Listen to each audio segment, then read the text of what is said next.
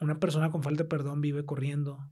Una persona con falta de perdón eh, vive angustiada. Sin embargo, el hecho de que haya pedido perdón le ayudó una parte grandísima en la parte médica, o esa parte débil también con la gente que cuando nos pide perdón o cuando pedimos perdón y confesar siempre nuestra parte. El duelo y la pérdida pueden ser complicados al desconocer el camino y las herramientas necesarias para sanar y sobrellevar una vivencia tan fuerte a algo tan natural. Aprendiendo a vivir es un espacio de conversaciones, testimonios y opiniones de expertos invitados que nos revelan distintas perspectivas como lo es la física, psicológica y espiritual, con el objetivo de generar paz en nuestro interior en el momento de partida de un ser querido. Bienvenidos a un capítulo más de Aprendiendo a Vivir. Yo soy Nati Cebrián Qué padre que nos están acompañando el día de hoy. Hoy vamos a hablar de un tema súper importante y es el perdón, la importancia del perdón. Y tenemos un invitado, déjenme les platico un poquito de él. Él es conferencista, apasionado por la vida, pero principalmente por Dios. Felizmente casado, vive en Monterrey, emprendedor, TV host, conductor de televisión. Bueno, estamos bien contentos de que nos acompañe el día de hoy. Fer Palacio, ¿cómo estás, Fer? Hola, ¿cómo estás, Nati? Gracias, gracias por invitarme, gracias por estar aquí. Y gracias, oye, me gustó mucho lo que dijiste, me, que, me describiste diciendo, y más, sobre todo, motivado por Dios. Eso me, me, gustó esa parte. No, pues al contrario, Fer, gracias a ti por estar aquí con nosotros y sobre todo por tu tiempo. Y estamos muy Ay, pues ansiosos de que nos platiques este tema de la importancia del perdón. Eh, pero antes, cuéntanos un poquito sobre ti, cómo llegaste a, ser TV host, conductor y, y, pues todo lo que ahorita mencioné, emprendedor, administrador. Cuéntanos tantito sobre ti. Todo, todo ha sido de rebote. todo ha sido de rebote, Nati. La verdad es que Dios ha sido bueno conmigo. Este, cosas que yo no sabía que podía hacer y resulta que sí. Eh, pues sí era bueno para ese tipo de cosas. Realmente yo, yo empecé estudiando derecho, este, y a mitad de carrera como que sentí que no era lo mío, ya cuando empecé a visitar, ahí tú sabes que estás con los abogados haciendo como que tus, tus ahí tus... Como prácticas o, prácticas. sí. Y este, dije, no, esto no es lo mío, la verdad. Este, yo, a mí me decían que yo era muy peleonero y que me gustaba siempre ganar y que eh, esa era la carrera que debía cursar, pero la verdad es que no, nada que ver.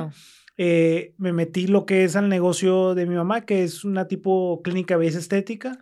Este, empecé pues desde chico, desde la prepa, eh, apoyando mandados, este, la, ahí en, enfrente, limpiando, cosas así. Y empecé a ver que me gustaba todo lo que hacían, ¿verdad? Entonces, eh, ahí fue donde me empecé a interesar más en, en el negocio.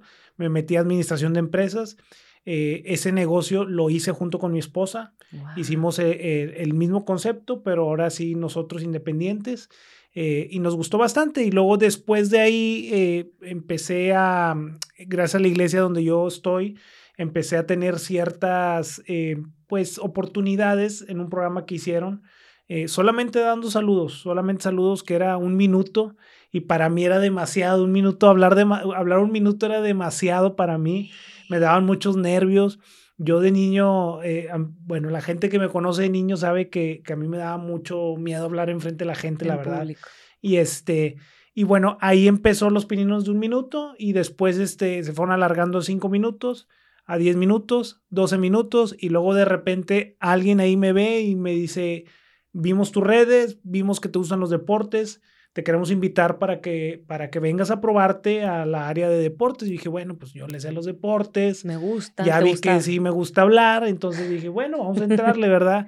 A la gente le gustó, estuve ahí en Televisa Monterrey. ¡Qué padre! Y este, ahorita actualmente estoy en TV Azteca, este, por ahí eh, una universidad me agarró como imagen y ya no podía estar por los horarios en Televisa Monterrey. Y eh, por ahí me vieron también en redes sociales, TV Azteca, y me dijo, oye, ¿ya no estás allá? No, oye, vente para acá. Y estoy en medio de ahorita ahí en, en los deportes en TV Azteca. ¡Qué padre! Entonces, eh, te toca pues dar noticias sobre deportes, relevantes todo lo que tenga con deportes. Eh, la verdad no me creo un experto, este, me gusta jugar eh, al soccer, eh, sé jugar los otros deportes, también sé las reglas del béisbol, del fútbol americano, entonces lo que hice solamente fue investigar un poquito de, de, los nombres, de todo esto, y así es como me la he llevado realmente en deportes. He aprendido bastante en televisión, cosas que yo no sabía, este, desde el hecho de traer un chicharo que te están hablando y todo, y poder improvisar también algunas veces que fallan, fallan las cosas en televisión. Entonces me ha ayudado bastante y gracias a eso también me ha abierto la puerta eh, en a, que gente me invita a conferencias, a ah. entrevistas como esta que estamos teniendo ahorita. Eh, también a entrevistar gente. Me tocó hace poquito entrevistar a, una leyenda del Real Madrid, a Roberto Carlos. Eh, con 500 personas, sí, fue genial esa, esa, esa parte. Qué increíble. Fue un en vivo de dos horas y la verdad es que... ¿Qué? ¿Y tú manteniendo toda la fue Genial, fue genial, fue genial porque fue libre, hacíamos lo que queríamos. Ay, qué padre. Y este, y para mí una leyenda que yo lo veía en los videojuegos cuando estaba chiquito, en el 98 yo lo veía ahí en el PlayStation, imagínate, para mí fue una locura, la verdad. Y me han invitado a una cumbre global de liderazgo también que hay de, que se, se crea en Chicago y solamente en México, en Monterrey, solamente es una vez al año y me invitaron el año pasado, les encantó y este año otra vez vamos a volver a estar en la conducción.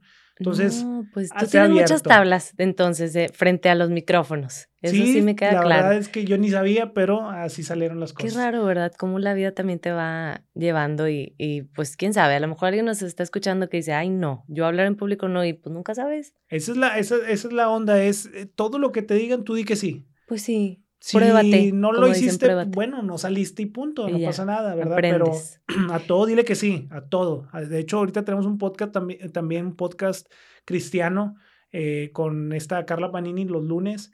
Eh, ah. grabamos los lunes, pero o sea, los jueves.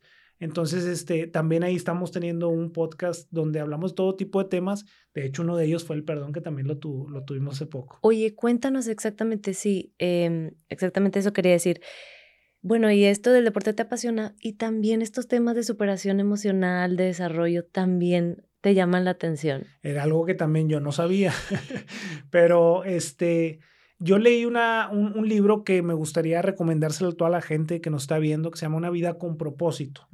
Ese libro es de los más vendidos del mundo, este, y yo lo leí cerca de seis veces y la sexta vez entendí cuál era el propósito de Dios en mi vida.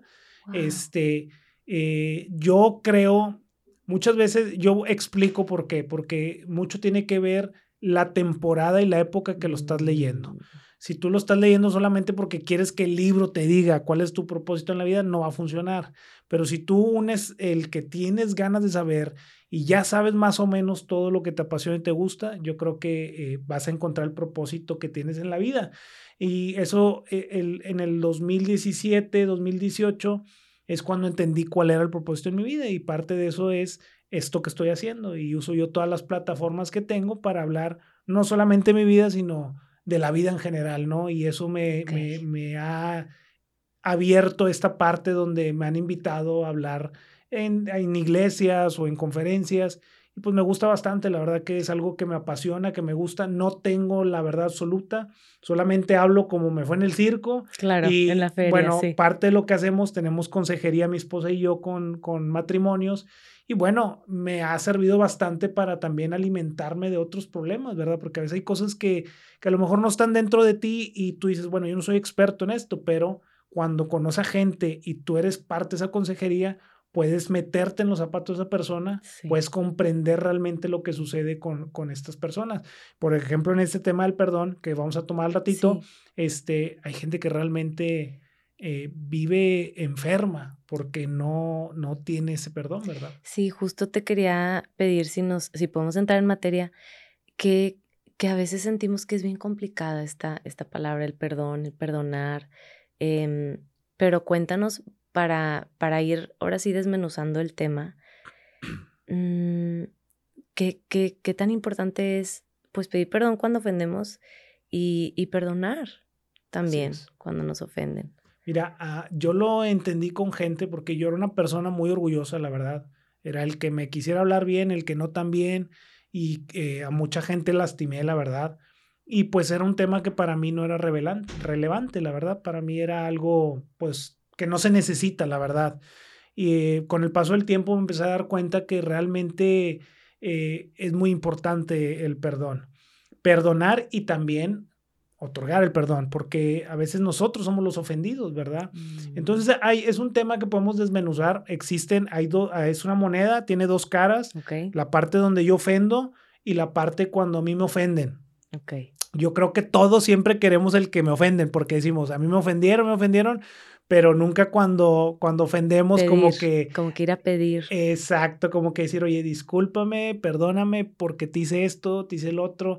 Entonces, esa es la parte que, que, que quizá muchos se saltan y decimos, no, todos me deben perdón, pero yo no debo ningún perdón a nadie. ¿Por qué nos cuesta tanto, Fer? ¿Por qué crees que nos cueste tanto? Porque es un orgullo que tenemos de nacimiento. Yo creo que todos de nacimiento ah, puede la gente decir, yo soy una persona humilde, sí, pero todos tenemos ese, ese pequeño ego que nos molesta tanto, que, que no nos hace humillarnos, porque es, es, mira, yo siempre les digo, tú vas a ver conferencias para poder ser más millonario, para ser eh, más exitoso, para tener más seguidores, para, para, para todo lo bueno, ¿verdad? Para todo lo que, entre comillas, es lo que hoy se busca. Pero nunca vas a ver conferencias de perdón, cómo pedir más perdón, cómo ser más perdonador. Nunca vas a ver nada de eso porque para la gente eso es como una derrota, como decir, el yo pedir perdón me veo como vulnerable, como que soy una persona que perdió. Me explico, lo asocian a eso, pero es todo lo contrario realmente. La parte de perdonar el que le conviene es a ti, más que a la otra persona. La persona que realmente va a salir beneficiada cuando pide o da perdón, eres tú porque es la persona que va a estar con salud, que va a estar con salud mental, inclusive física. Lo, científicamente, al rato a platicar las enfermedades que pueden venir por la falta del perdón, porque eso es científico, ya ni siquiera es espiritual, porque a veces la gente como que dice, ah, es que ya me va a hablar de Dios y todo. Bueno, vámonos a la parte natural, ¿verdad? La parte natural es que te afecta. Te afecta. En, tus emociones, en la parte física, te hace más una persona eh, amargada, te hace una persona que quizá puede ser introvertida. Este, no, no quiero señalar que una persona introvertida es por falta de perdón, sino que te puede llegar a hacer eso, ¿verdad? Porque eh, vives, vives ofendido, vives que toda la gente te ofende y quizá nadie te está viendo así. Hace poquito estaba con un chico que, que salió de rehabilitación y me decía, es que todos me ven como, como menos. Y le digo, nadie te está viendo así. Le digo, realmente tú ya lo traes. ¿Por qué? Porque vienes de, de vienes de, de, de haber hecho tantas cosas que tú sientes que todos te están mirando. Entonces vives así, vives ofendido. Y esa es una de las, de las causas que te hace paralizarte y no avanzar en todas las cosas que, están en tu vida. Y, y habíamos, bueno, este podcast es precisamente para eso. Estamos bien contentos de que haya estas eh, oportunidades para que podamos platicar y tener este tipo de conversaciones, porque lo que queremos es superarnos emocionalmente, ser mejores. Por eso se llama Aprendiendo a Vivir también, para em, ver de qué manera podemos enriquecernos. Entonces, ahorita que mencionas esto del, del chavo que a lo mejor vivía con esta percepción, muchas veces, o no sé qué opinas de esto, pero muchas veces todo es cuestión de percepción y de cómo lo percibimos y de qué hacemos con eso que percibimos o vivimos como victimizados o nos tomamos las cosas muy, muy personales.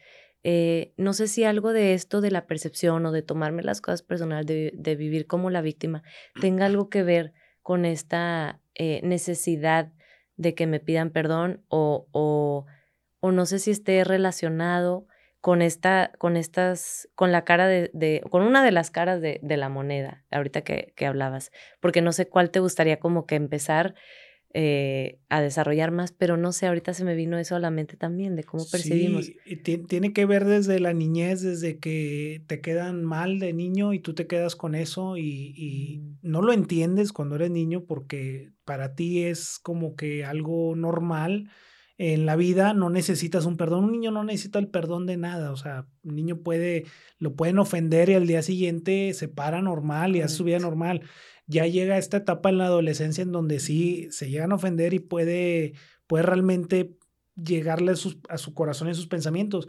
pero inconscientemente desde niño puede llegar a pasar esto. Desde niño eh, tú sientes cuando te ofenden desde tu papá, desde que te dice tonto, desde que te dice inútil o que te dice jugando gordo y te quedas con eso.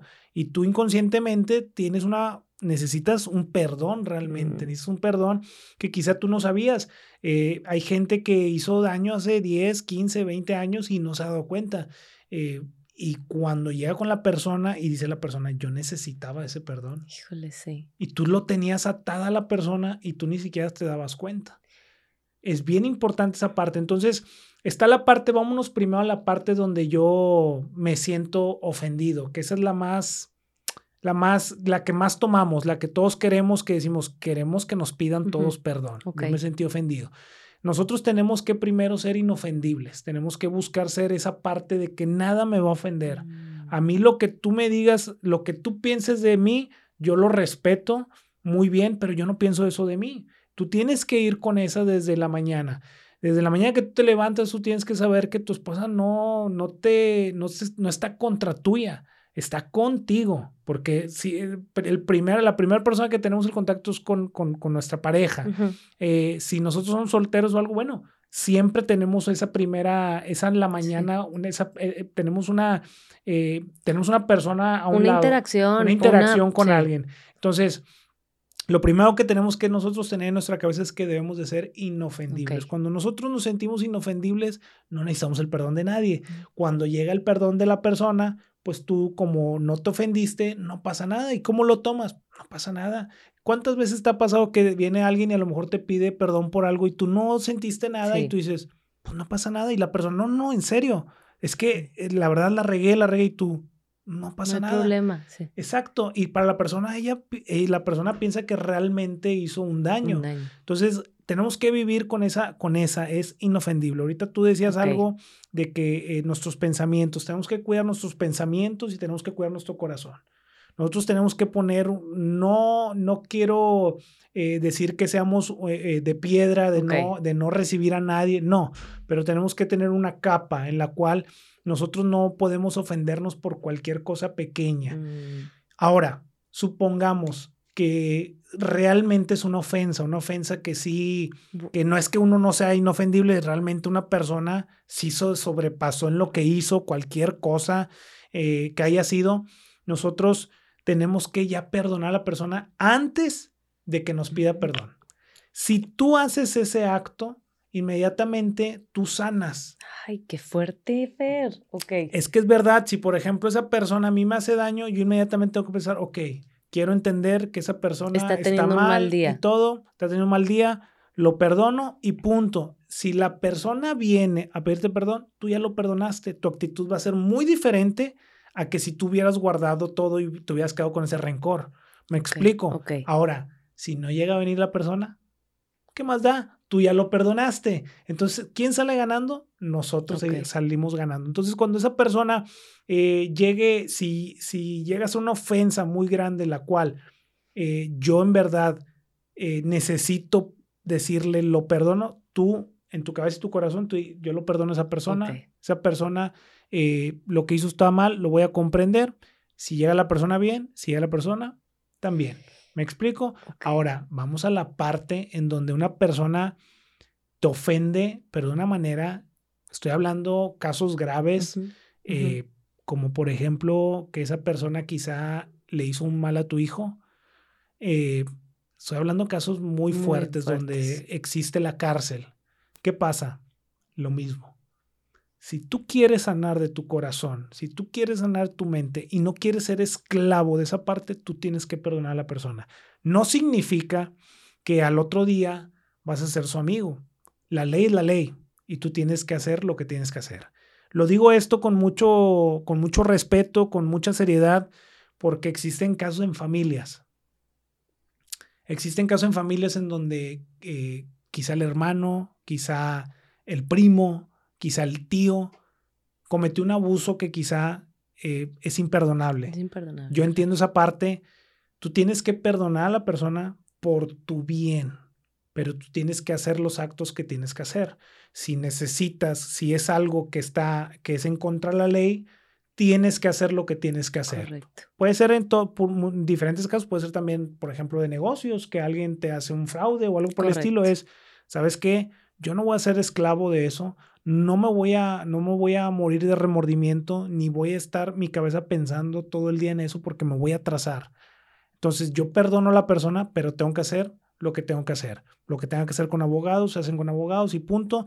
Y a la persona te va a decir, perdóname, no te perdono, pero hay que hacer lo que hay que hacer. Lo que se, sí, las consecuencias de lo que... Las consecuencias que tiene que ser, porque esas ya son consecuencias de él, pero tú te liberas, porque eh, hay gente, como ahorita platicamos al principio, que a lo mejor yo no me daba cuenta, pero me empecé a dar cuenta con otros casos en los cuales yo decía, yo tengo que dar perdón, yo tengo que pedir perdón a, gente mm. que, que, le fallé, que quizá para mí es, ah, no pasa nada, pero la gente sí lo ofendí.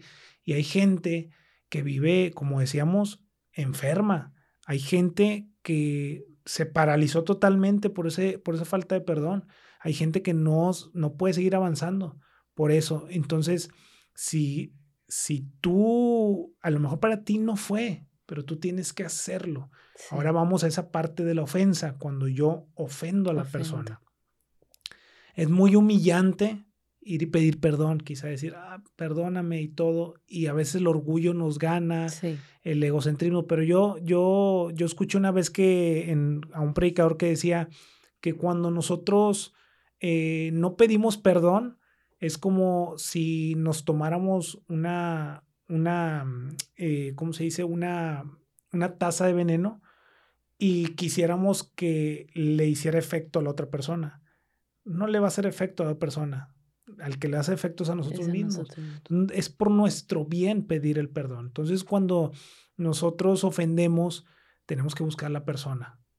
A veces nosotros decimos, bueno, bueno, ya, ya, ya lo hice a Dios, ya le pido perdón a Dios y todo. Muy bien, está perfecto que lo hayas hecho así. Pero si tú quieres que haya un cambio realmente y que realmente eh, cambie la situación y todo, tienes que ir a pedirle físicamente a la persona. Tienes que decirle, oye, ¿sabes qué? Me gustaría tomar un café contigo, quisiera hablar unos puntos, no vale WhatsApp porque la gente dice, ah, bueno, le pido por WhatsApp o... Sí, a ver si le, llegó el mensajito, no sé si lo vio o a ver qué. Sí, porque así como todo en el WhatsApp, como se, tú, yo te puedo hablar algo y tú puedes creer que yo te grité, como decíamos ahorita, Totalmente. las la percepción, ¿verdad? Entonces, la percepción, perdón, este, eh, yo te puedo decir algo y tú puedes decir que te lo dije enojado, te lo dije gritando, tú no sabes, ¿verdad? Entonces... Cuando nosotros eh, eh, lo mandamos por WhatsApp es una falta de humildad. Ok. Y para pedir perdón se necesita humildad. Entonces tenemos que buscar a la persona, pedirle, oye, me gustaría eh, buscarte, quisiera decirte esto, y pedir perdón. ¿Qué pasa cuando la persona de enfrente no te da el perdón? Tú estás libre. Ahora va a haber gente que dirá, ah, bueno, entonces puedo ir por la vida ofendiendo a la gente y pido perdón y el que no perdone, perdone. Pues bueno, si tú quieres vivir así, pues adelante. No creo que sea lo más ideal, ¿verdad? Pero cuando hay un real arrepentimiento y dices, ¿sabes qué? Yo la regué, yo cometí este error, yo quiero pedir perdón y todo, tú vas y pides el perdón a la persona y la, la persona pues está en su derecho de decirte gracias, este, o sabes qué, no, Simplemente lo tuyo es imperdonable, tú te liberas, tú hiciste lo que tenías que hacer.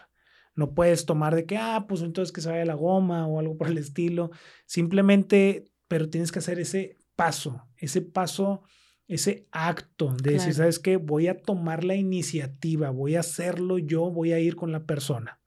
Ahora, ¿qué pasa si la persona eh, te dice, eh, perdón, si a la persona que ofendiste ya no está con nosotros.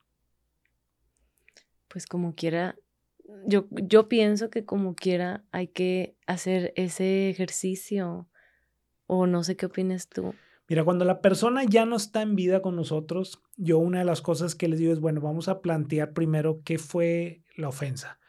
Si la ofensa fue a toda la familia, tienes a la familia que lo puedes hacer si la, si la persona, si fue algo personal que nadie supo más que eh, tú y ella, al final de este podcast te voy a decir cómo lo podemos hacer.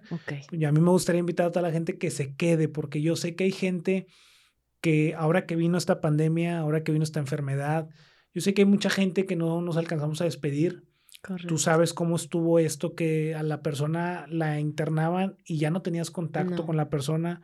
Y hubo mucha gente que se quedó con esas ganas porque esa pandemia nos tocó mucho, nos tocó mucho el alma, nos tocó mucho el corazón, en el cual, eh, eh, híjole, cuando sabíamos de una persona que entraba a internarse, por más problemas que tuviéramos con la persona, aunque sea tu peor enemigo, decías, no le deseo nada mal.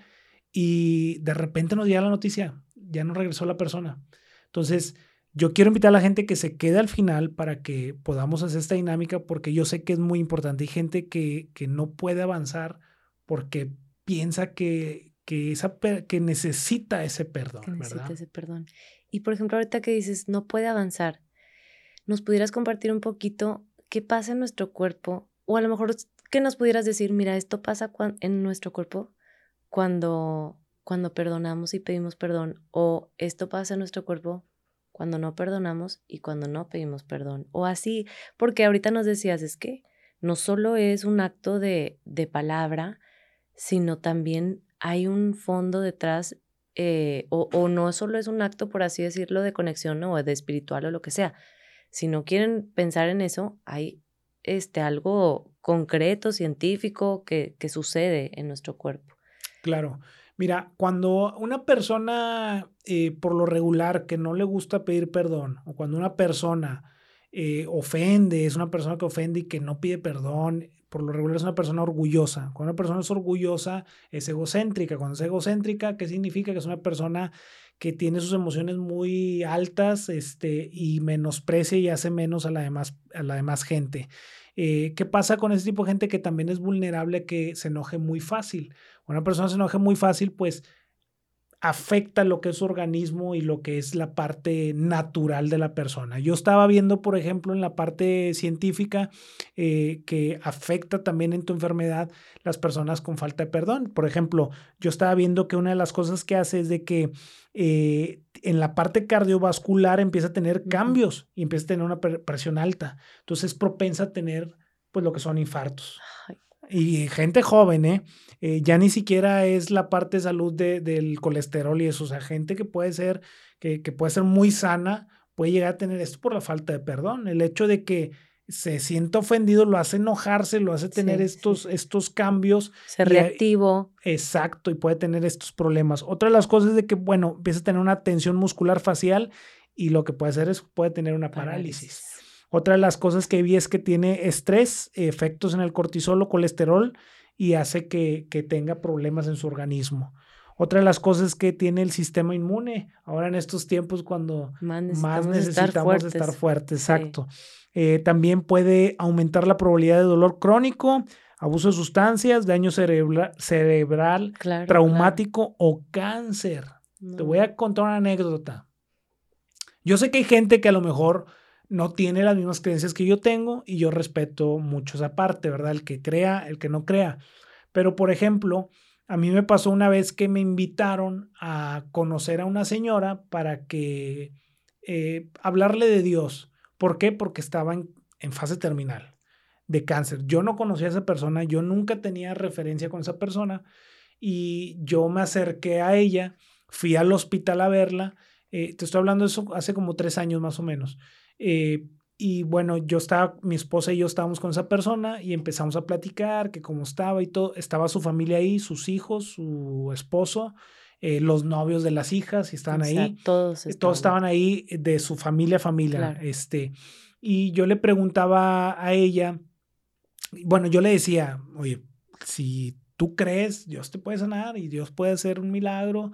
Le platicamos de Dios un poco y todo, y, y empezó a llorar, pero ella no podía hablar ya no podía hablar porque traía todo, no, digo, yo no soy médico, no soy doctor para, pero tiene, traía lo que le pone aquí, ¿verdad? Como, sí, algo para una mascarilla Una mascarilla y todo.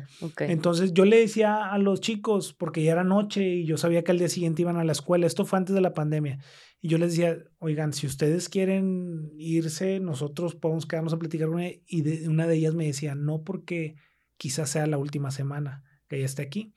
Entonces yo le empecé a preguntar por sus hermanos y empezó a hacer unos corajes que obviamente no los noté. Y dije, ah, esta persona necesita perdonar. Y en eso yo le empiezo a decir, ¿sabes qué? Eh, yo creo que necesitas, eh, ella sabía que estaba en su última semana, eh, según los doctores, yo le decía, creo que necesitas perdonar.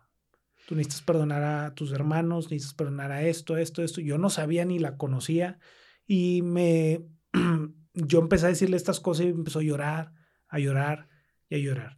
Entonces nosotros nos fuimos, oramos por ella, mi esposa y yo al final, la verdad es que yo sentía muy pesado el ambiente. Digo, a lo mejor hay gente que, que no cree en cosas de Dios, pero sí creen en energías, este tipo de cosas. Bueno, estaba muy fuerte. La verdad es que a mí me dolió la espalda como un mes. Me estuvo doliendo la espalda y fue exactamente después de ese día.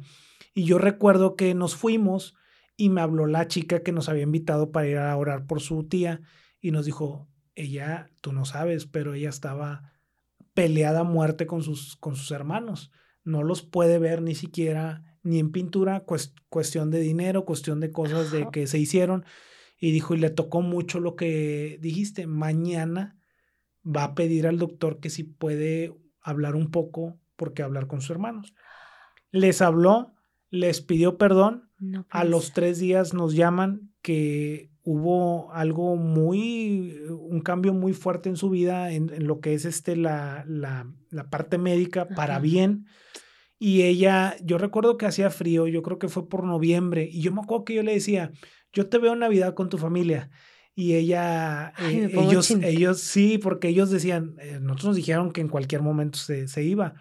Y ella, ah, antes de Navidad, salió del hospital todavía siguió con lo de la parte de los tratamientos. Sin embargo, el hecho de que haya pedido perdón le ayudó una parte grandísima en la parte médica donde la hizo sacarla incluso de, del hospital. Ay es solamente la pura falta de perdón donde empezó a haber cambios en su, en su cuerpo. Y yo lo creo porque hay, por ejemplo, hay una, hay una película, no sé si la has visto de, de este, que se llama Patch Adams. Claro. Ah, Bueno, él, él decía sí. Eh, el hecho de ir a divertir a los niños hacía que hubiera cambios en su organismo. Entonces, existe esta parte que en aquellos tiempos, porque es real, esa película es este, de hechos de la vida real, eh, donde eh, le prohibían hacer eso porque decían, es que eso no tiene nada que ver con la medicina y eso no, ya después se dieron cuenta que, eso pasaba. Entonces, en cuanto, cuanto más el perdón, ¿verdad? Cuando nosotros nos soltamos todo eso y quitamos todas esas cargas, ¿cuánto puede ayudar a nuestro, a nuestro organismo? Porque es real, o sea, el hecho de, quitarnos este, cosas que estamos cargando ayuda bastante a que estemos más felices, que nosotros eh, eh, no estemos con todo ese peso que tenemos y, eso nos hace la vida más simple y hace que, que, podamos esa parte médica, científica, eh, poder estar mejor. Sí, que pueda eso ayudar a que los tratamientos y todo pues fluyan, por así decirlo, no sé si esa palabra, pero que puedan hacer su trabajo porque tú ya hiciste el tuyo, que es soltar. Y ahorita que, que mencionabas todo lo, pues de la alta tensión y cómo el, se ve afectado el sistema inmune, me, me impresiona que sí, cuando tenemos esto en nuestro corazón, eh, nuestro cuerpo lo siente, nos sentimos pesados, nos duele la espalda, como dices tú, los músculos, nos tensionamos y, y qué, qué importante es poder externarlo, poder decirlo, poder sacarlo. yo vivía con dolor de estómago, con dolor de cabeza diario por puros corajes. La verdad, cuando, por eso yo realmente cuando volteé a ver mis ojos a las cosas de Dios y empecé a darme cuenta y a decir, yo puedo hacerme la vida más ligera. Todavía eh, estoy aprendiendo, todavía me faltan muchas cosas, pero nada que ver, digo, me ha pasado, lo digo con mucha humildad y con mucho orgullo también, el hecho de que vean un cambio. Pero, por ejemplo, a mí me pasó que un amigo me invitó a un equipo de fútbol y me dijo, oye, jugamos tales días y todo. dije, ah, sí, perfecto. Y me dice él, oye, está una persona que dice que tuvo un problema contigo. Este, dice que si no hay problema de que puedan jugar en el mismo equipo. Y yo me dijo el nombre de la persona y le digo, no me acuerdo. Le digo, ¿qué problema? Este, no me acuerdo qué problema fue. Y esta persona que me invitó al equipo me conoce hace poco tiempo. Este, y me dice él, pues dice que hubo un problema muy fuerte entre tú y él. Y le dije, mira, déjame recapitulo. Con él jugué en el 2008. Le dije, con él jugué en el 2008. Le digo, no recuerdo qué hice, pero seguramente algo hice. Le dije, porque sí fui una persona este, eh, muy grosera y, muy orgullosa y, muy peleonera. Le dije, seguramente sí hice algo, dile que no se preocupe. Entonces, en la primera jornada, lo primero que hice fue acercarme a él y decir, oye, discúlpame, hermano, la verdad, ni siquiera me acuerdo de qué pasó, pero lo que haya pasado, te pido perdón, discúlpame y todo. Y él se rió porque él dijo, yo creo que se quedó así como que, ¿cómo no te vas a acordar de lo que hiciste, verdad? Pero me dijo, no, no te preocupes, Fer, no pasa nada, este, fue parte de aquel tiempo y todo, pero por lo que veo, el que necesitaba el perdón, o sea, yo era dar el perdón a la persona, yo fui la persona que ofendió por lo que vi de la situación porque él me decía, no te preocupes. Entonces al decirme, no me preocupes de que yo hice algo y esa persona se acordaba tanto que yo ni siquiera me acordaba. Entonces. Ya fue en el 2008 y, y, y, no era tampoco que esa persona era como que pues que se acuerde y ojalá que no, no necesariamente, pero pues a lo mejor lo traía y le daba el pendiente de que, oye, pues yo no sé si vaya a tener él algún problema conmigo. Y tú, no, al contrario, pero tomaste la oportunidad para cerrar. Es que apenas te iba a decir eso. ¿Será que, qué es el perdón? ¿Será que es como que cerrar algo? Tienes que cerrar y quitarte. Tú tienes que, como dicen ahora, cerrar ciclos, ¿no? Tienes que cerrar ciclos de repente en tu vida. Tienes que, quizá hay gente que dice, oye, ah, pues, pues una persona hace muchos años ya ni tengo contacto, pero es bueno cerrar todas, de dejar las cosas bien claras, dejarlas bien, este, para el día que tú no estés en esta, en esta tierra, esa persona va a decir, wow, vino y me pidió perdón. Wow, pasó mucho tiempo y vino y, me, buscó. Dijo. Entonces son cosas que, que, que, ayudan bastante, ¿verdad? Entonces, eh, para cuando tú no estés en la tierra no debe haber nada. Digo, eh, lo debes aquí porque allá después este, Dios se encarga, ¿no? De cada cosa, eh, dice la palabra que cada cosa que decimos, cada cosa que va a ser juzgada, pero eso ya será con Dios para los que creen. Este, ese ya es en otra parte, pero trata de hacer todo aquí, trata de, dejar bien las cosas claras eh, con todos, con todos. Si es una exnovia, tú dices, ya estoy casado, ya tengo novio, ya no pasa nada, ya fue hace mucho tiempo, veíaslo porque tú no sabes qué tanto le afectó en su vida, este, que como decíamos ahorita, decimos, es que no avanzamos, no avanzamos.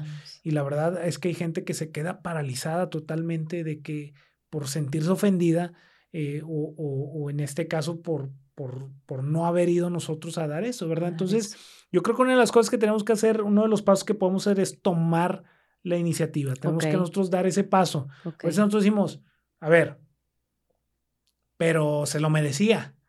Me explico, a veces decimos, bueno, sí lo ofendí, pero, se lo merecía la persona porque hizo esto, esto y esto. Vamos a olvidar esa parte. Vamos a tomar la iniciativa de buscar a la persona, búscala, mándale un mensaje. Ahora, si sí te la bañaste y la persona ni siquiera quiere hablarte y todo, inténtalo, toma la iniciativa porque a lo mejor tu cabeza dice, no, no, no, no me va a responder ni el teléfono, mm, voy a pasar la vergüenza de buscarlo en el trabajo y ni siquiera me va a abrir o su casa, ni siquiera me va a abrir su casa. No, pero toma la iniciativa. Haz contacto, es lo que quieres decir. Haz contacto de alguna manera. Da el primer paso. Uno tiene que dar el primer paso.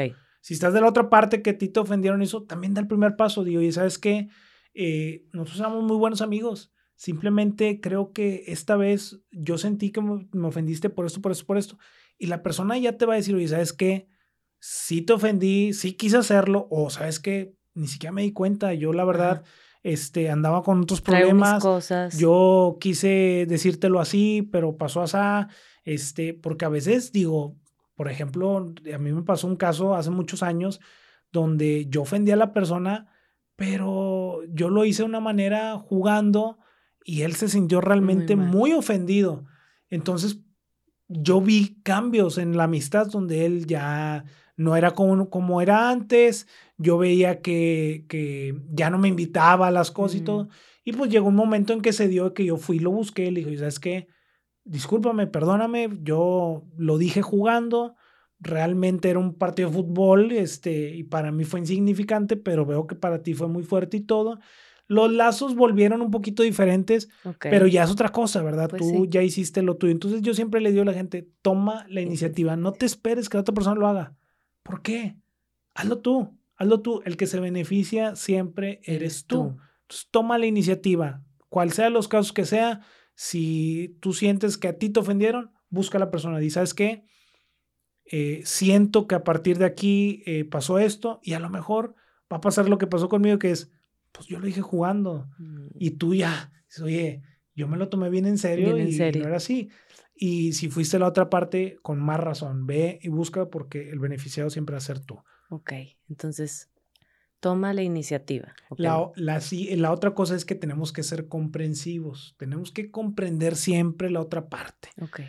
A veces nosotros, eh, mi esposa y yo que estamos en lo que es la consejería de matrimonios, ay Dios, no, no, no, no, es un show, porque nadie se quiere pedir perdón, todos quieren tener la razón, todos quieren ver su parte, todos quieren eh, eh, ganar, porque para ellos es ganar desde que yo tengo la razón y yo tengo la razón. Entonces salen las dos partes, sale esta parte, sale esta parte y es un, empieza a armar el rompecabezas y empiezas tú a dar esa parte de la consejería del perdonarse, tomar la iniciativa y ser comprensivos. ¿Por qué? Porque nosotros tenemos que comprender, por ejemplo, las mujeres tienen eh, por ahí un sistema donde a veces andan de buen humor, no andan de buen humor, esas llamadas hormonas que afectan bastante los matrimonios y todo, pues nosotros tenemos que entender, los hombres, los hombres tenemos que entender que las mujeres son hormonales. Así es. Entonces, ellas tienen una, un calendario aparte donde, mira, no te lo voy a explicar, pero de todo el mes, solamente un mes andan de buenas. Y si tú, una semana, perdón, si esa semana no la aprovechaste, ya valió. Entonces, porque es real, eh, son tres semanas en donde ellas Es que son muchos cambios, claro, y no por eso, por supuesto que no se justifica para nada eh, ni, ni mucho menos faltas de, de, ni ofensas, ni nada. Simplemente que eh, experimentamos muchos cambios, entonces hay, hay estados de ánimos eh, que vienen y van y, momentos y, y, sí. Claro, entonces tenemos que ser comprensivos, tenemos que entender. Yo les decía a los chicos, los que son nuevos, que se acaban de casar, y que yo pasé el Harvard con mi esposa, ¿por qué? Porque este, resulta que ella en la luna de miel se, se embarazó. Entonces al embarazarse ella en la luna de miel, pues yo tuve mi Harvard ahí, o sea, yo viví los peores momentos un doctorado, iniciando mi matrimonio, entonces yo, gracias a Dios, tuve una mamá que ella me explicaba y me decía, esto es normal, tranquilízate, un día se siente la peor, un día se siente la más fea, un día está gritando, un día es así, y, mi, a mi esposa le afecta mucho cuando, cuando se embaraza. Y las hormonas. las hormonas, totalmente. Entonces yo le digo a los chicos, hey, no es ella, son sus hormonas. Entonces de repente ellos se sacan de onda porque dicen, espérame, de novia era así y ahora es así. Sí, le digo, espérame, pero tú le veías cuando ya estaba preparada, cuando ya estaba cambiada, cuando... Lista. Lista, cuando estaba en sus momentos buenos le digo, pero existen momentos malos, ¿verdad? Entonces hay que comprender esa parte, entenderla. Hasta cierto punto, como ahorita decías tú, bueno, tampoco es de que si me golpea, pues dices tú, no, eso ya no es de las hormonas, digo, eh, eso es otra cosa, ya es violencia, pero, claro. pero hay que ser comprensivos. La mujer tiene que ser comprensiva, que el hombre, el hombre no puede, no puede pensar dos cosas a la vez. Entonces, si, si usted le dice algo a su esposo, y en pleno partido de fútbol y no lo hace, ni se enoje, ni lo comprenda. personal, exacto. Empieza a tomarlo personal, empieza a tomar esa parte donde no me ama, es que le valgo, es que no le importo, por esto, por esto. Señora, sea comprensivo, sea comprensiva. Eh, tiene que entender que el hombre eh, es, así y, y, nada más esa parte entiende. Entonces, es por ambos lados. Eso estoy hablando en un matrimonio, digo, porque tenemos esa experiencia e, en, en, en, lo que es la consejería, pero en todas, en, todas, en todas las cosas es ser comprensivo. Quizá el jefe anda tratando de pagar muchas cosas y hay que entenderlo, hay que comprenderlo y no sentirnos de que de repente eh, se enojó y sentir que nos hizo menos o algo, pero ya me voy de este trabajo por esto, ser comprensivos. Eh, quizá, no sé, puede ser al revés, que, que quizá el, el empleado responde mal al jefe, el jefe tiene que comprender, decir, tiene sus broncas allá afuera. Tiene mucha presión. Tiene mucha presión, tiene, todos tenemos una novela que escribir. Todos podemos ser parte de la Rosa Guadalupe. Todos tenemos una historia que contar. Todos tenemos broncas. Eso sí, no hay que cargarlas con ellas, pero hay gente que mentalmente quizá se le puede escapar alguna vez. Correcto. Entonces tenemos que ser comprensivos. Ese es el, segundo punto que yo puedo dar, es tomar la iniciativa y la segunda es, eh, es ser muy comprensivos para poder restaurar una relación. Tenemos que entender esto para poder restaurar una relación. El otro que podemos hacer es de que hay que confesar siempre nuestra parte. Porque siempre, em, ah, vuelvo otra vez a lo de los matrimonios. Me llega el esposo. No, hombre, Fer, es que ella, sí, así, así, así, así, así, así, así, así, así, así, pero ellos son un ángel. Entonces ahora toca la parte donde yo hablo con ella. O más bien mi esposa y yo hablamos con la, con la mujer y nos sale todo lo que también hace él. Y decimos nosotros, no, espérame, tú me viniste y me pintaste que eras el, ángel Gabriel. y pues. resulta que no, y ya vimos, ya sumamos, ya restamos y el, que, y el que la está regando eres tú. Entonces, tenemos que confesar nuestra parte, tenemos que saber que, que no somos una perita en dulce, que no somos... Que nos equivocamos, o sea, como confesar eso, ¿no? Como que sí, pues yo también me equivoqué. Claro que también no somos tan buenos, tenemos que saber que tenemos nuestro carácter. Este, no puede toda la gente, eh, eh, por ejemplo, me pasa con los jóvenes, que de repente las chicas es, yo, ay, siempre todos los hombres me salen mal, digo, se me hace que a lo mejor la que está mal eres tú. Hay que checar. Aquí hay algo por qué todos huyen, por qué todos salen corriendo. Este, el hombre igual, es de que no, pues es que este, no, no hay una mujer buena y no sé qué. Mm, ¿Será que el bueno no eres tú? Hay que confesar nuestra parte, hay que entender nuestras debilidades. Yo iniciando, yo lo decía, me falta, pero yo era así, así, así, así, así. Hay que confesar, no nos vemos menos, no somos peores, no somos este, menos, no nos, no, nos podemos... Eh, hay que mostrar nuestra vulnerabilidad porque la, nuestra debilidad va a hacer que nos hagamos fuertes. en esa debilidad. ¿sí? Entonces hay que confesar nuestra parte. Cuando nosotros, cuando alguien viene y nos pide perdón porque nos ofendió, hay que decir, bueno, también yo hice esto, esto y esto. Y, terminamos pidiéndonos perdón, ¿eh? Terminamos los dos diciéndonos, no, sabes que sí, también yo la regué, también yo hice esto, como en el tráfico, ¿no? Es de que, este, oye, el otro va y te pita y te dice no sé qué, y es, bueno, es que sí, me le metí, es que también me le bañé. Sí, sí, sí, sí, claro. Hay dos partes, claro. Pero como dices tú, confesarla, o sea, decirla. Hay que confesar, hay que mostrarnos, hay que mostrar esa parte débil también con la gente que cuando nos pide perdón o cuando pedimos perdón y confesar siempre nuestra parte. La otra parte para restaurar una relación es que ataquemos el problema. Esa es otra de las cosas. Cuando nosotros vamos y pedimos perdón, le sacamos cinco temas al perdón. No, es que mira, sí, pero es que tú hiciste esto, esto, esto y esto y esto, pero perdóname porque tú hiciste esto. esto. Entonces, hay que atacar el problema, no a la persona. Y eso pasa mucho, que, terminamos atacando a la persona en lugar del problema. Entonces, por eso hay gente que a veces no se atreve a pedir perdón a la persona que ofendió porque sabe que va a terminar ofendido. ¿Por qué? Porque, por ejemplo, tú me ofendes, eh, yo estoy esperando que me vengas a pedir perdón, tú vienes y me pides perdón y, te, y yo, te con acá así, y te empiezo a decir, sí, pero es que eh, te, te, perdono, pero te falta ser más humilde en esto, Entonces terminas atacando a la persona en lugar del real problema. Entonces tenemos que buscar atacar el problema. ¿Qué fue en lo que fallamos?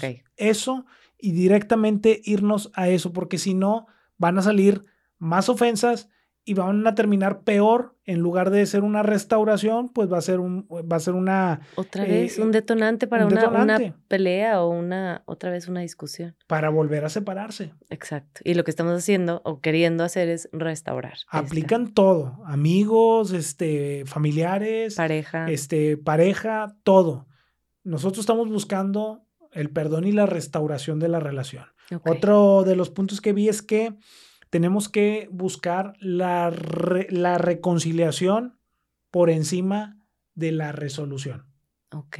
¿Va? Por ejemplo, a veces tenemos problemas con familia, que cuñados, que esto y que el otro. Tenemos que buscar reconciliarnos con la persona, más que la resolución de que, ah, sí, nos vemos en Navidad día. Punto. Solamente Navidad. Mm. ¿Por qué? Porque, pues, porque la mamá se pone mala. Ya es que ahora dicen que, que la mamá está mala, no se peleen. Bueno, este, ah. buscamos eso. Es Navidad, es Año Nuevo y los otros 363 días del, del año, tú y yo no somos familia, casi, casi. Tenemos que buscar la reconciliación. Tenemos que buscar. Es verdad, hay casos en los donde no hay reconciliación y eso también está bien. Okay. Vamos a, vámonos por partes. Tenemos que buscar nosotros la reconciliación pero si no, existe la resolución. Ok. ¿Me explico? Ahorita hablábamos casos como, por ejemplo, abusos. Abusos físicos, abusos sexuales. Verbales. Abusos verbales de cosas que tú dices, oye, ¿sabes qué?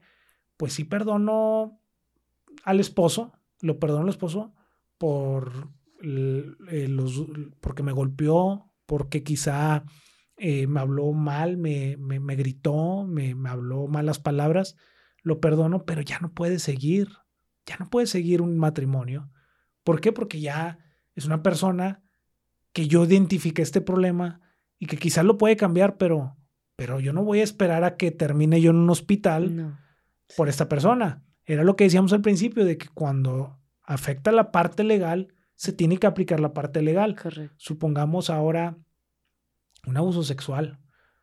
No sé, este, a ti mismo, a una, un tío o algo por el estilo es, pues mira, la reconciliación ya no puede haber, ya no podemos, te, yo te perdono, pero ya no puede haber una, una cercanía entre tú y yo. Una, una relación. Una relación, ya no puede haber una relación. Sin embargo, se hace la parte legal, pero hay una resolución. La resolución es, bueno, este, yo sigo siendo parte de la familia de mi familia, me explico. Y la resolución es, bueno, eh, por ejemplo, quiero dar un caso, es, supongamos que la persona eh, abusó de, ti sexualmente, aplicas la ley, pero no abusaron de ti los hijos o los primos o algo por el estilo. Entonces buscar esa resolución de, ¿sabes qué? Pues por, por, por parte de la reconciliación, seguir con la familia la persona ya está la parte legal, lo que se tiene que hacer, pero yo no, no, no vengarme con, con, con los hijos y eso, que eso es lo que pasa. Cuando no hay perdón, cuando hay falta de perdón, existe la venganza y te haces esclavo y se sigue repitiendo los pasos. Entonces, de lo que fue un tío con un primo, es un primo con un primo y el primo con su hermanito y así sucesivamente. Yo creo que todos tenemos algún conocido que así pasó que así pasó realmente, porque nunca hubo una falta, nunca hubo un, una, una, un, perdón, este, eh, y eso te hace esclavo y te hace repetir lo mismo. Qué fuerte, lo que yo creo que de todo el podcast, esta es una pieza muy, muy clave de cómo se queda en nosotros cuando no lo liberamos, cuando no lo dejamos ir, cuando no nos quitamos esas ataduras, cuando no pedimos perdón se queda y hasta hay riesgo de que se repita. Ya sea que o me, o me lo o se repita esa falta en, en, algún ser querido, en mí, en mi familia, en mi linaje, o, o si, si tú no pides perdón y tú lo ocasionaste, que, que alguien más lo vuelva a hacer en tu, o sea, yo, yo también creo mucho en eso, que, que se repite porque no lo, como decíamos ahorita, no, cerramos, lo estamos cerrando. No cerramos y se repite porque esa persona que le faltó esa, ese perdón de, de, la persona que abusó de la persona hace una venganza. Sí. Y este, y, y quizá la persona puede estar en la parte legal, por ejemplo, en tocar la cárcel la persona que hizo el abuso y todo, pero la persona sigue con ese rencor. Sí. Y lo sigue repitiendo, repitiendo, repitiendo y repitiendo. Y eso, yo he visto casos así. He visto casos así y tú tienes que cortar. Yo lo digo con, con mucho respeto. Eh, yo nunca pasé por algo por el estilo, pero mi mamá sí pasó. Un hermano abusó de ella. Ella teniendo 10 años. Sí, o sea. Tuvo que pasar alrededor de casi 30 años más o menos para que ella pudiera tener el perdón de su, de su, de su hermano. Nosotros nunca tuvimos contacto con, con la persona. Cuando existe esta parte de pedir perdón y todo, este, mi mamá ya lo había perdonado, pero esa persona no había venido aún. Y yo veo eh, la parte, digo, lo digo con mucho respeto, y no es, eh, no es por materialismo y nada por el estilo, pero una persona con falta de perdón vive corriendo, una persona con falta de perdón eh, vive angustiada, vive con ansiedad y se refleja en esa parte, en esa parte de vida, quizá la parte material, quizá en sus facciones. Una persona con falta de perdón se ve de otra edad, la verdad. Totalmente. Entonces, este, porque eh, dice una parte de la Biblia que un corazón alegre hermosea el rostro. Entonces, todo lo que nosotros eh, tenemos en nuestro corazón se va reflejando en nuestro rostro y se va reflejando en nuestra vida. Entonces, una persona con falta de perdón se empieza a reflejar en esa área y yo lo veía en, en, en esa persona en cómo su vida realmente estaba en ruina totalmente. Y, y yo creo que cuando yo vi eso en mi mamá, yo vi, yo me hice un corazón un poquito más duro en esa parte. Este, y cuando yo conozco a Dios de una manera diferente y veo cómo Él, pues Él es el, el experto en perdón, ¿verdad? Este, lo crucifican a su hijo. Entonces, yo creo que eh, si tú buscas parecerte a alguien, eh, para mí sería el, mejor ejemplo Jesús, que a pesar de que él sabía que lo iban a traicionar, que él sabía que lo iban a negar porque lo negó, lo negaron no más de una vez, sino más de tres veces, él les lavó los pies a, ellos una noche antes. Una noche antes él lava los pies, para mí es la parte más sorprendente de la vida de Jesús, porque si tú y yo estamos aquí y tú sabes, tú sabes antes de que yo me siente en este podcast, que yo te hice algo, tú me vas a tratar diferente. Si yo sé antes de iniciar este podcast, sin yo saber todavía, yo me paro aquí y yo te veo y yo digo, ah, yo me acuerdo de ella. Ella le hizo algo a mi familia o a alguien. Yo inmediatamente va a ser diferente mi actitud. Totalmente. Él sabía que una persona lo iba a entregar y que la otra lo iba a negar. Una persona que le decía que iba a ser fiel a él, que lo iba a negar y sin embargo se sentó, se arrodilló y empezó a lavar los pies. Es el acto más humillante y, de mayor ejemplo de cómo pedir perdón. Entonces, si tú crees que lo tuyo es imperdonable, busca a la persona y hazlo. Si tú crees que, eh, que eso es muy humillante, pues no hay más humillación que esta. Y tú puedes agarrar valor y decir, ¿sabes qué? Ya, lo hecho, hecho está. Yo tengo que sanar, tengo que dejar de ser esclavo y tengo que seguir adelante, cerrar, como decíamos ahorita, tenemos que cerrar. Y para eso hay que pedir perdón. Ay, te, te agradezco tanto este que nos hayas compartido esto tan poderoso y tan íntimo de, de, de ti, de tu familia y Qué gran ejemplo del perdón. Y esto nos pone a pensar de cómo hay tantas cosas que pensamos, no, es que yo no lo puedo perdonar. Y hoy tú nos, nos platicas un gran ejemplo familiar que sí se puede perdonar. Y, y no es fácil.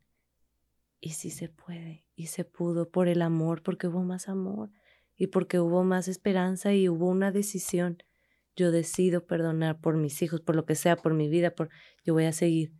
Eso es algo muy grande. y decidir no repetir, no repetir y vivir una vida libre, porque eh, si tú, como decíamos, te vuelves esclavo, te vuelves una persona amarga, te vuelves una o iracunda, este, y olvídate que si ya te dije la parte científica que te afecta en tu organismo, en enfermedades, todo este tipo de cosas, pero si no lo quieres ver como un beneficio en esa área, eh, un beneficio al alma, te sana, te complementa. Yo estaba viendo, eh, y cuando, ahorita que me decías tú, oye, que gracias por abrir esta parte, es porque hay que tocar todos los temas. Este, esas, esas partes, a mí me gusta tocarlas porque a mí me hizo eh, un experto en pedir perdón. O sea, yo la verdad es que a mí Eh, sí, no puedo decir que soy una persona 100% inofendible. Sí, de repente me ofendo cosas, pero a los cinco minutos yo perdono. ¿Sabes qué? Pasa nada. No pasa nada, no pasa nada, no pasa nada. Este, como también por la otra parte, cuando yo ofendo es, la regué, no voy a perder más tiempo, voy y busco a la persona y le pido perdón. Y gracias a Dios en esa parte no soy una persona orgullosa. Antes sí lo era. Eh, pero me gusta tocar todo tipo porque a lo mejor hay gente que puede estarnos viendo y decir, bueno, ay, ofendiste a un amigo. Qué fácil. Que, sé, que, eso no es problema. A mí me mataron a mi hijo. Sí. Y yo vi un caso muy especial que está en, en YouTube de una persona que mató a varias personas, a varias mujeres, estudiantes en Estados Unidos, hicieron un careo. Y es impresionante. Tú ves esa, eh, no recuerdo cómo se llama, pero puedes buscarlo en Google, todo va a salir y te va a salir. Y resulta que toda la, hubo un careo con las familias. yo vi ese video. Bueno, eh, todas las familias lo insultaban. Es muy fuerte. Y él, la verdad, se veía una cara como que no le importaba muy dura, una cara muy dura, él así, serio. Mientras la gente lo ofendía, él se quedaba callado, serio, sin hacer ningún movimiento. Cualquier persona que lo viera diría, esta persona no le importa, pero realmente viene lo bueno. Toda la gente lo está insultando, cada, cada papá que, que subía al careo le decía de lo que sea morir, que deseaba que, que le hicieran lo peor en la cárcel, todo, todo, todo, la gente obviamente llorando. Yo digo, no quiero entenderlo, ¿verdad? Este, por obvias razones no quisiera estar en los zapatos de la persona, pero llega un señor y llega un viejo grande y le dice a él que, dice, te voy a decir algo, eh, una, cuando hiciste esto, afectaste tanto mi fe porque yo decía, ¿dónde está Dios? Pero he entendido he entendido las cosas y yo te pido, yo, yo te doy, yo te doy mi perdón. En ese instante, el, el, lo que es este, esta persona asesina empezó a llorar desconsoladamente. O sea, cambió su cara totalmente. No me quiero ir a, no, no quiero eh, que una persona se sienta ofendida de que haya pasado por esto y que diga de qué hablas, pero velo. Eso es lo que te quiero dar a entender o lo que, te, o lo que quiero que entiendas es lo que hace el perdón. Cuando toda la gente lo ofendía, él era más duro. Él era más duro y no hacía ninguna reacción de arrepentimiento. Cuando la persona le da el perdón, empieza a estallar en llanto. Porque era eso lo que él necesitaba, esa parte del perdón. La justicia es la justicia y tiene que hacer lo que tiene que hacer. Pero a veces no entendemos esa gente cómo se comporta, por qué se comporta así, qué fue lo que pasó, ¿verdad? Y mucho tiene que ver con el perdón. Qué súper ejemplo también este video, claro que lo he visto hace mucho, no es nuevo, Esa, es, tiene tiempo en YouTube y sí es muy impactante. Y eh, otra vez, todo fue porque una persona, lo, lo impensable, lo imperdonable, y no sabemos cómo, porque ese video yo lo platicaba con mi esposo y decíamos, ¿cómo? ¿Cómo hizo eso? Y le dijo, yo te perdono. Yo te perdono. Ahora sí que, no, pues yo le decía, es que yo no, no sé, pero de, ¿se puede? Pues sí se puede. Sí se puede. No sabría cómo. Así que tú digas, tengo los pasos de que cómo lo hizo y llegó a ese punto. La verdad no sé. Y a lo mejor ahorita nos vas a platicar un poquito de eso con el siguiente punto, pero de que se puede y ayuda y libera, sí. La única manera es con fe. Tienes que tener una fe y, y, es, una, es, una, es una parte que Dios te da, en la cual te da una paz y un entendimiento sobrenatural.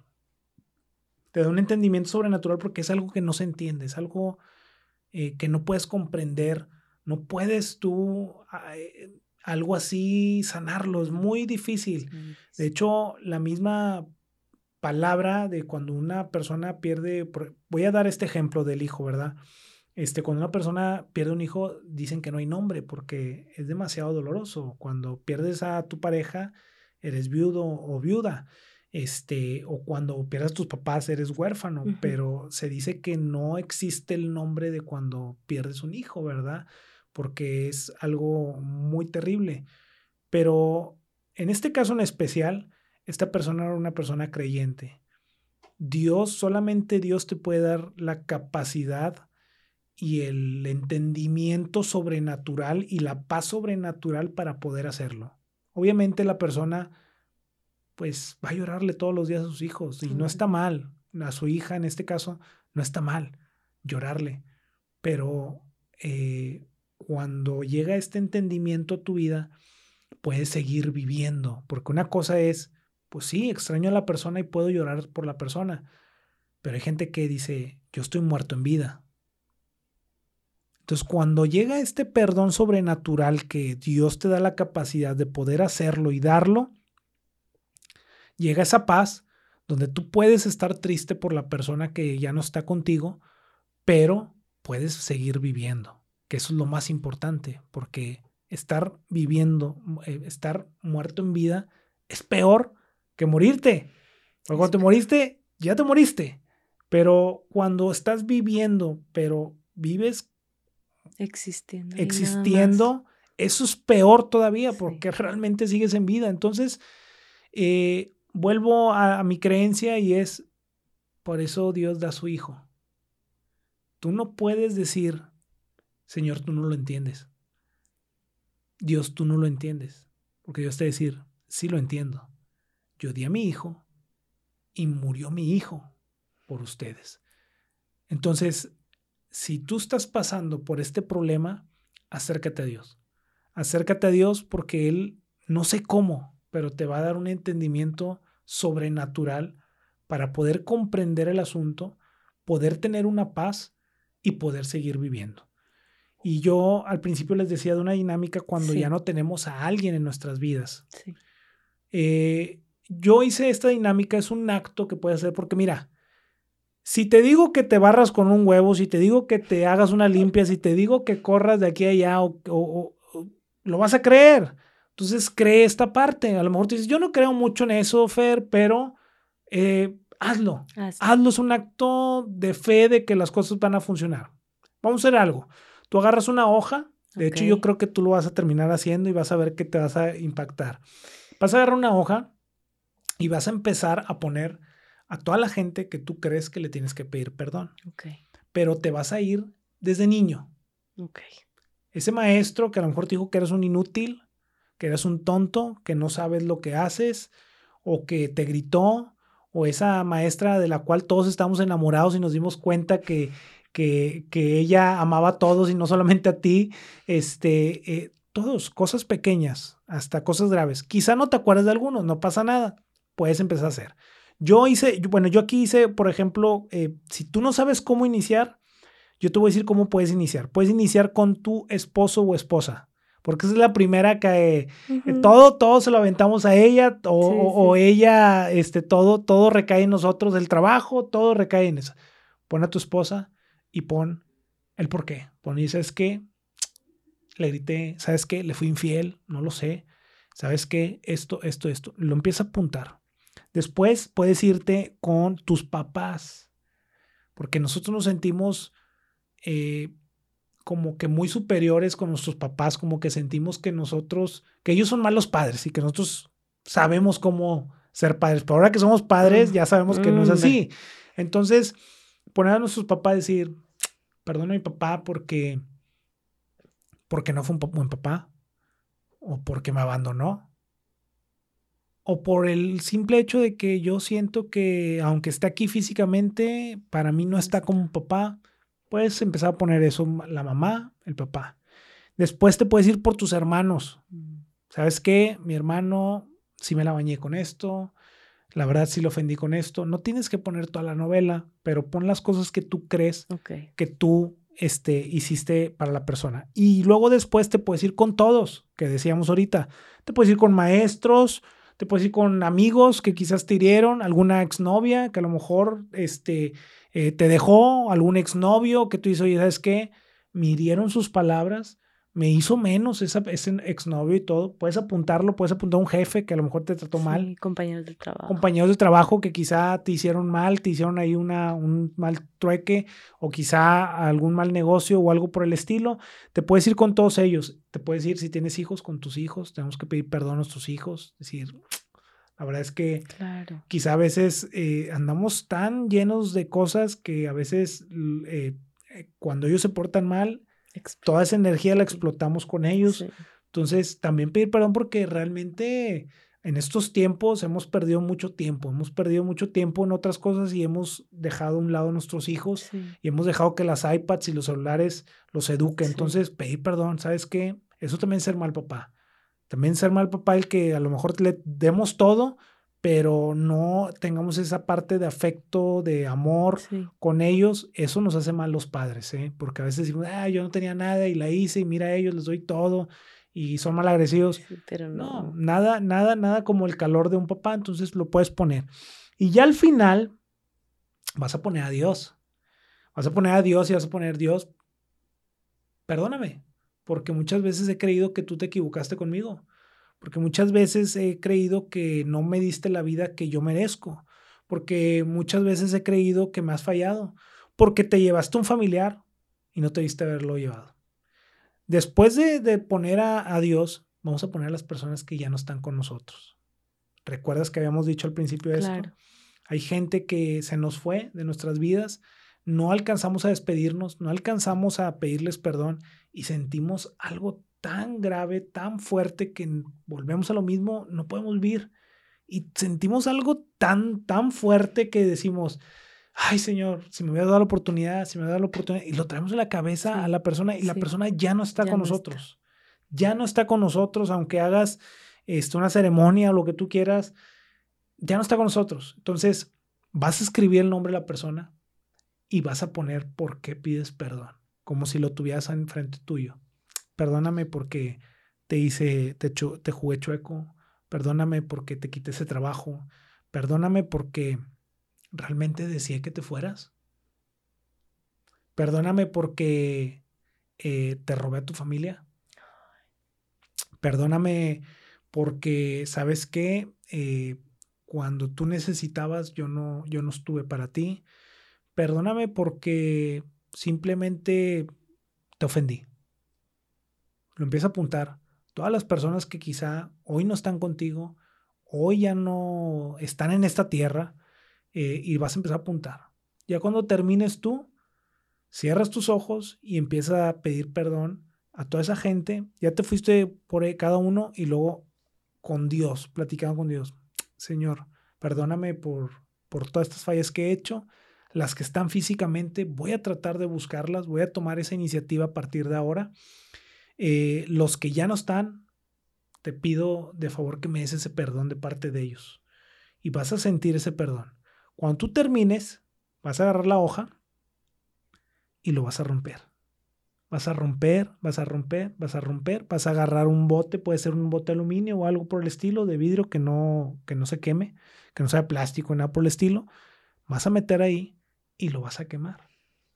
Vas a quemarlo para que seas totalmente libre. Eso te va a dar una libertad a ti, va, vas a sentir esa paz que decíamos que es una paz que no se entiende, vas a tener ese perdón que tú decir, la persona no estaba ahí, pero ¿por qué siento perdón? Porque tú hiciste un acto de fe.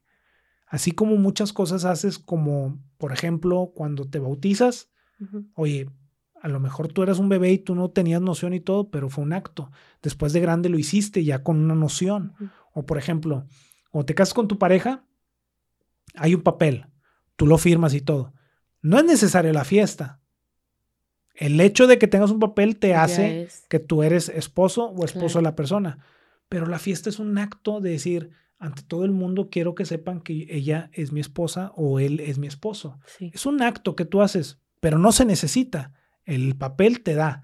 Acá igual, estás haciendo un acto un acto de fe en el cual te deslinda totalmente de todo eso.